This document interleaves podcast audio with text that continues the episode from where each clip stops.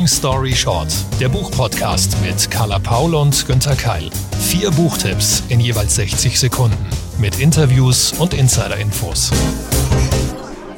Hallo und herzlich willkommen zu einer neuen Folge Long Story Short. Heute politisch, feministisch, aus Schweden, aus England, aus Österreich.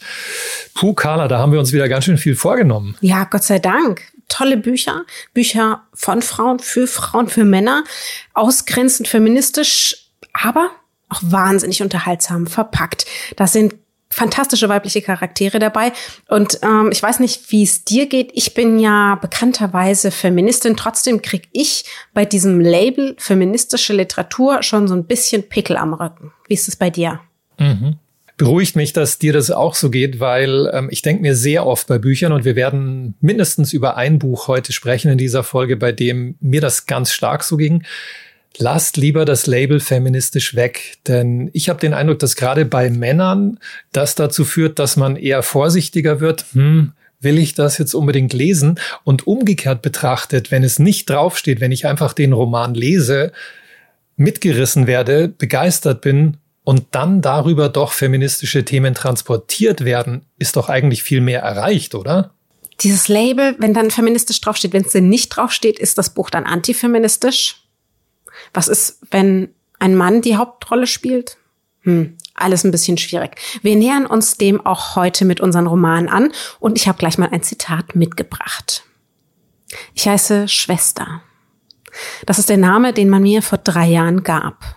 So haben mich die anderen gerufen, so will ich genannt werden. Mein früherer Name hat nie eine Rolle gespielt. Ich erinnere mich nicht mal mehr an seinen Klang. Weder reagiere ich heute darauf, noch kommt er mir selbst über die Lippen. Ich werde nichts damit unterschreiben. Er ist fort. Ihr werdet mich Schwester nennen. Super, Carla, dass du, ich glaube, das waren die ersten Zeilen gleich als Zitat rausgesucht hast, denn als ich das gelesen habe, war für mich auch klar, okay, die nächsten zwei, drei Stunden kann ich nichts anders mehr tun, als diesen Roman zu lesen. Hat mich begeistert und jetzt sind wir wieder beim Thema trotz feministischer Plakette und nicht deswegen. Eben, weil wenn diese spannende Utopie feministisch ist, welches Adjektiv hat dann zum Beispiel I Am Legend mit Will Smith? Ist das dann automatisch ein Männerfilm? Und wenn man es mal umdreht, wird einem ja eigentlich erst klar, wie absurd solche Schubladen sind, die wir ja leider allzu oft unbedacht übernehmen, ich eingeschlossen. Und deswegen würde ich vorschlagen, wir verwenden für diesen Roman andere Adjektive fantastisch, spannend, politisch. 60 Sekunden, Long Story Short. Die Töchter des Nordens von Sarah Hall, übersetzt von Sophia Lindsay, im April im Penguin Verlag als gebundenes Buch erschienen. 256 Seiten. Wir leben im England unbestimmter Zukunft. Die Gesellschaft, wie wir sie aktuell noch kennen, musste Umwelt- und Wirtschaftskatastrophen weichen. Die noch verbliebenen Menschen leben zum großen Teil eingepfercht in Städten, beherrscht von einem totalitären Regime. Um das Bevölkerungswachstum zu stoppen, werden Frauen ihrer Fruchtbarkeit beraubt, Nahrungsmittel werden eingeteilt, ein freudvolles Leben scheint eigentlich nicht mehr möglich. Schwester so wird sie genannt, wagt die Flucht aufs Land und findet Zuflucht bei einer Gemeinschaft in den Bergen. Eine Vereinigung von Frauen, die sich für ein autarkes Leben entschieden haben, angeführt von Jackie, die dort ihr eigenes Reich mit aller Gewalt verteidigt. Was für Schwester als Gegenangebot erst endlich einen Sinn ergibt, nimmt sie bald völlig ein. Wird sie für sich noch einen eigenen Weg in die tatsächliche Freiheit finden? Eine spannende Utopie voller Politik, voller Natur, voller gesellschaftlichem Diskurs und eine lesenswerte Mahnung an die eigene Verantwortung. Ich stimme dir in jedem Punkt zu. Ich fand ihn herausragend, diesen Roman. Und ähm, was mir besonders gut gefallen hat, dass diese Gemeinschaft der Frauen da oben in den Bergen in Abgeschiedenheit, in Kälte, den Naturgewalten ausgesetzt, dass das eigentlich gar nicht so mit den Klischees von weiblicher Gemeinschaft zusammenpasst, dass die ähm, einen ruppigen Umgangston haben, dass die hart anpacken, dass die eigentlich Männern zeigen, wie es geht. Und es gibt ja auch so ein paar Männer, die da eine Nebenrolle spielen und die wirken eher wie so Männchen. Das tatsächlich hier wird es mal umgedreht Oder es zeigt vielleicht auch, dass man eben unter solchen Bedingungen mehr darauf zurückkommt, was man wirklich ist und was man wirklich kann, wenn die von außen äh, beigefügten Schubladen und Etiketten gar nicht mehr gelten. Weil selbstverständlich können wir auch diese Eigenschaften annehmen, die eher vielleicht dir zugeschrieben werden und umgekehrt und die je nach Situation ausspielen. Was das bedeutet für diese Gemeinschaft, da wollen wir natürlich nicht spoilern, aber ich fand es eben wahnsinnig spannend, auch dieses gedankliche Experiment mitzugehen. Das ist ja mal das Tolle an Utopien. Das zeigt, was könnte sein, wenn wir diesen Weg jetzt weitergehen. Da gibt es sehr, sehr viele Anregungen in diesem Buch. Carla, wie würdest du ihn denn einstufen, wenn wir jetzt über utopische Romane der letzten Jahre oder der letzten Jahrzehnte sprechen? Es gibt ja die Times, die hat gesagt, das ist einer der besten 100 Romane des Jahrzehnts. Stimmst du zu? Da tue ich mich ehrlich gesagt schwer. Auch Barack Obama war ganz begeistert. Er hat sie, glaube ich, im, im Jahr 2017 hat er das Buch auf seine berühmte Leseliste gesetzt. Ich fand's gut, aber bin in diesem Bereich auch relativ fit. Also ich werde auch ähm, in diesem Podcast nochmal einen anderen Roman vorstellen, Die Gabe von Naomi Elderman, mm, der auch ein ähnliches Experiment vollführt. Wir kennen natürlich alle natürlich auch die die die Markt von äh, Margaret Atwood. Da gibt's schon ein bisschen was in in diesem Bereich. Aber da, da bin ich auch zu sehr Fangirl von Edward tatsächlich, die ähm, das, das finde ich eben in ihrem speziellen Stil schon schon gemacht hat. Aber trotzdem findet man ja auch immer wieder Neues in den verschiedenen Romanen. Also ich fand es sehr lesenswert, aber oh, einer der besten Romane des Jahrzehnts. Ich glaube, da stellen wir hier in Zukunft auch noch den einen oder anderen vor, der vielleicht auch ähnlich qualitativ hochwertig ist. Stimmt. Und ich finde, so nah an einem Erscheinungstermin so eine Behauptung aufzustellen, das ist auch schwierig. Ähm, da müssten schon auch noch mal ein paar Jahre vergehen. Und wie du sagst, da müssten wir noch mehr Romane gelesen haben. Dann finde ich, kann man auch besser so zurückblicken und sagen, wie im Fall von Margaret Atwood, ja, das hat auch noch nach 10 oder 20 Jahren Bestand. Ja, mal sehen auch einfach, was von Sarah Hall noch kommt. Es ist ja gar nicht ihr erster Roman. Ähm, 2016, vielleicht kennt der ein oder andere Zuhörer tatsächlich noch den, den vorherigen Roman bei den Wölfen. Das ist ebenfalls ein Roman über die Natur und die weibliche Kraft, allerdings komplett anderes Setting. Und in, in beiden Büchern spielt sie für mich die, die jeweilige Handlung sehr gut. Auch sie spielt da sehr mit der Sprache, sehr klar, sehr kraftvoll. Und ja, sie beschreibt eben auch weibliche Themen, aber die natürlich genauso klar auch mit den männlichen zusammenhängen. Also für mich eine große Wohltat und definitiv lesenswert. Stimme ich dir zu. Kurz noch zum Cover. Wie ging dir das da? Entsteht ja sofort so ein Zusammenhang zu Margaret Atwood, oder? Mhm.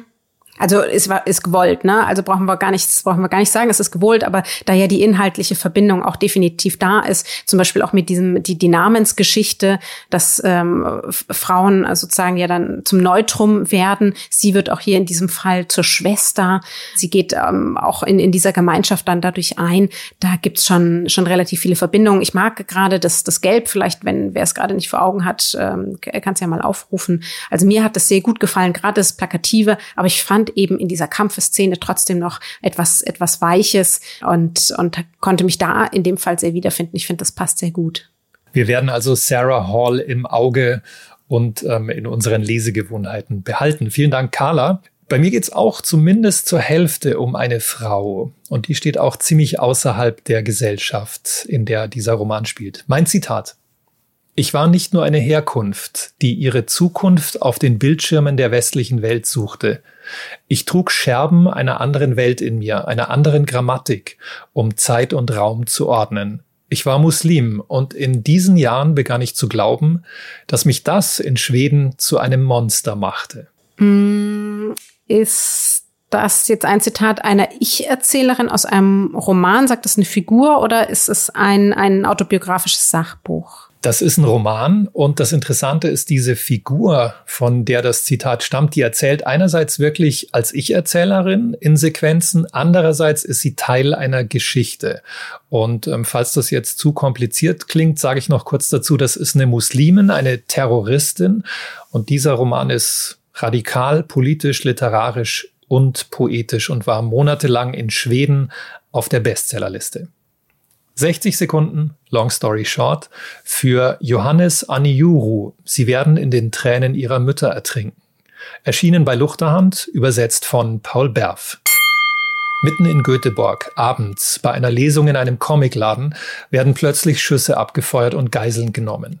ein islamistischer Anschlag, bei dem sich die Attentäter an einem Comiczeichner rächen wollen, der sich über den Propheten Mohammed lustig macht.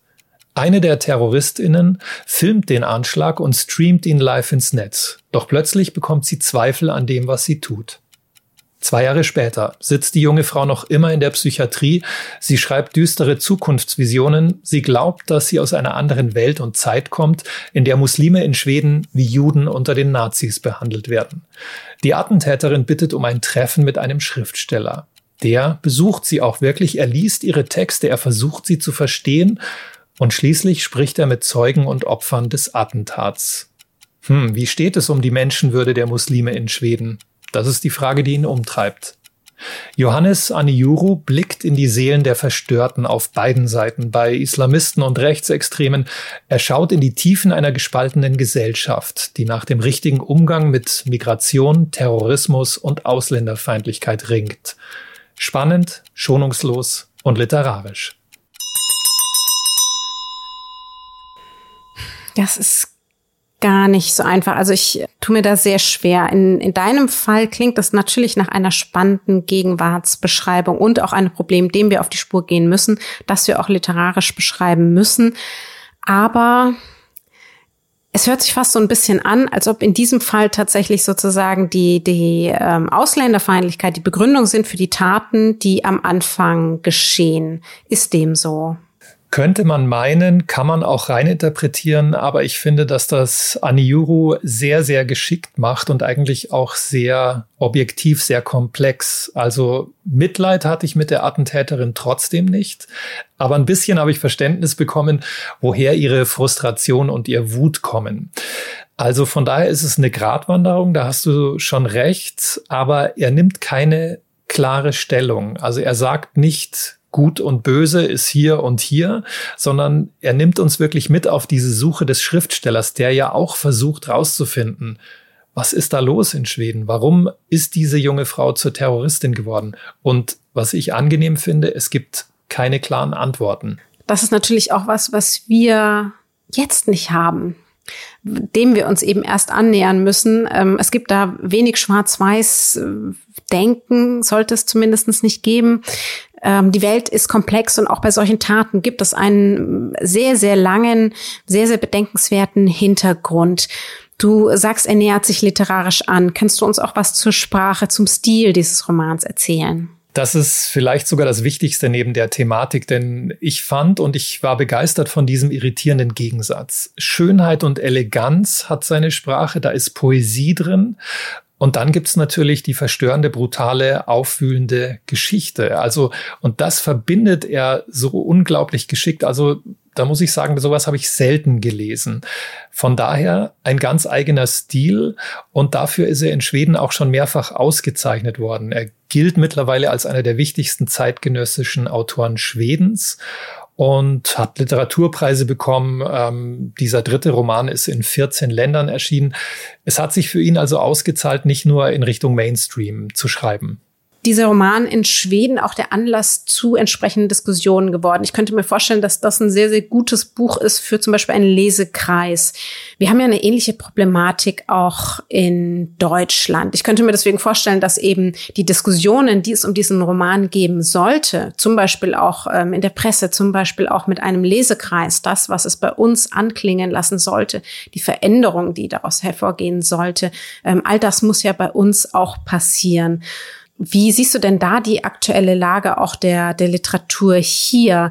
Ist da dieser Roman eher etwas Neues oder reiht er sich ein in ähnlichen Romanen, die auch hier schon erschienen sind? Beides, weil er passt natürlich in die Tradition dieser Romane, die die Themen aufgreifen und die, wie du sagst, auch die perfekte Grundlage für Diskussionen unter anderem in Lesekreisen sind. Auf der anderen Seite dadurch, dass er eben einerseits sehr literarisch poetisch ist und andererseits diese Brutalität und die Komplexität des Themas einfängt, ist es auch was Neues.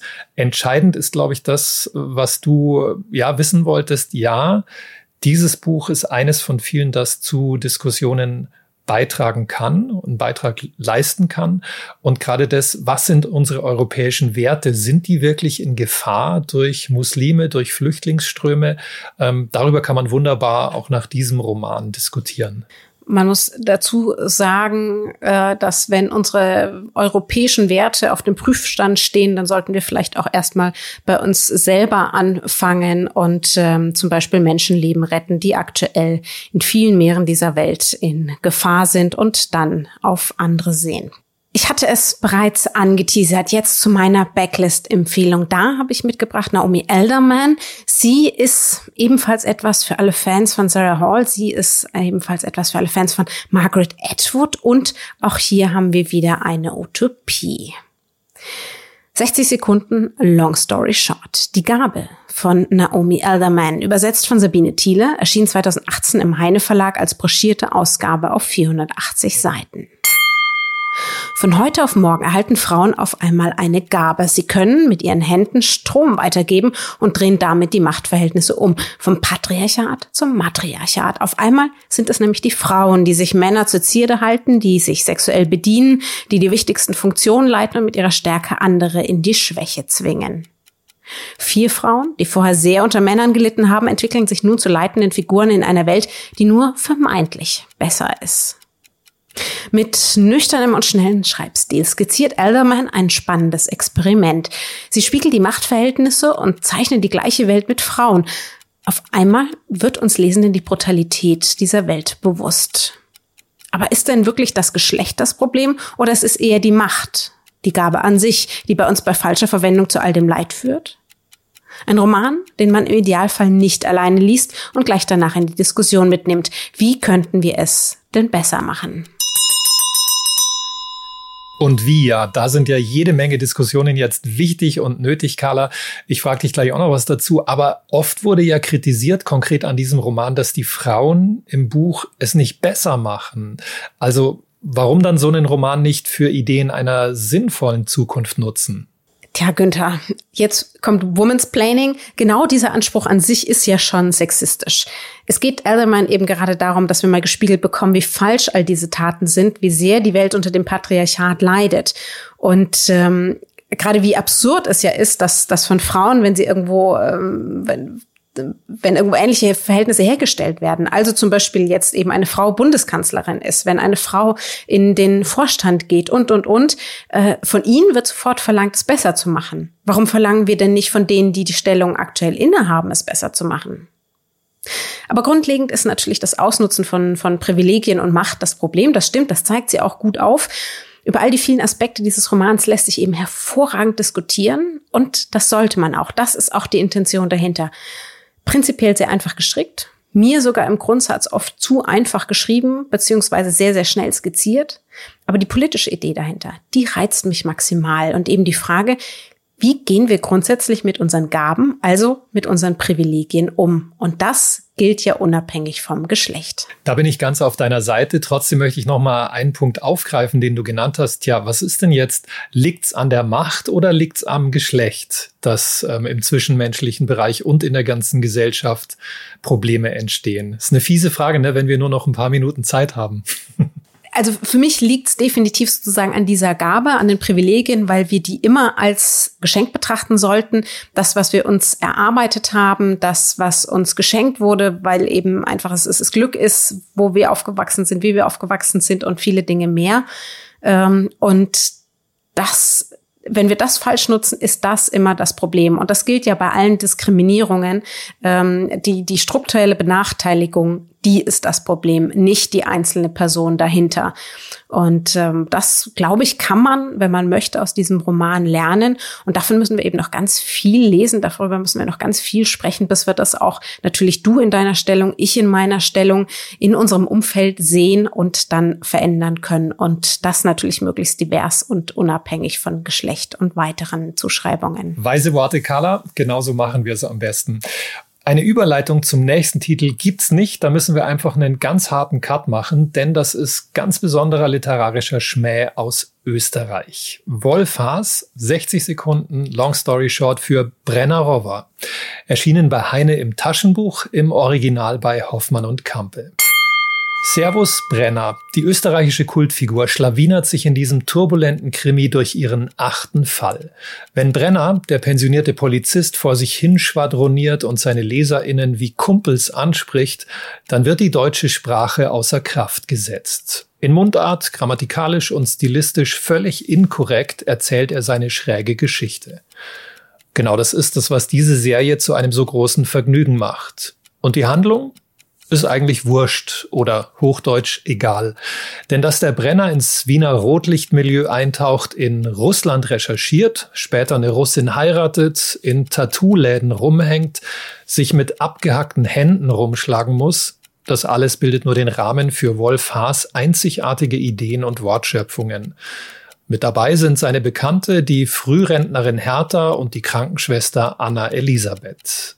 Also schwarzer, schräger Humor mit abgründigen Doppeldeutigkeiten und der typisch Haaschen Alltagsphilosophie. Das kann man nur lieben oder total daneben finden. Ich liebe es.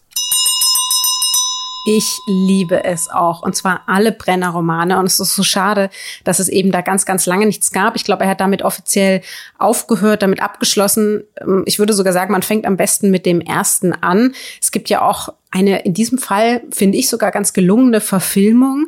Ähm, aber also wer einmal Brenner-Fan ist, der ist es für immer. Und da empfehlen wir, glaube ich, einfach mal in die Leseprobe oder in der Buchhandlung reinspitzen. Und dann, ich würde sagen, alle kaufen, ein Wochenende dicht machen und damit einsperren.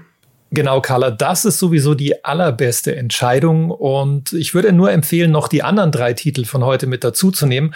Dann ist die Mischung perfekt. Hader und Feminismus. Was wollen wir mehr? Ja, und das war's dann auch schon mit Long Story Short für heute. Alle Links und Informationen zu den bisherigen Folgen sowie natürlich den dazugehörigen Büchern findet ihr auf www.longstoryshort-podcast.de.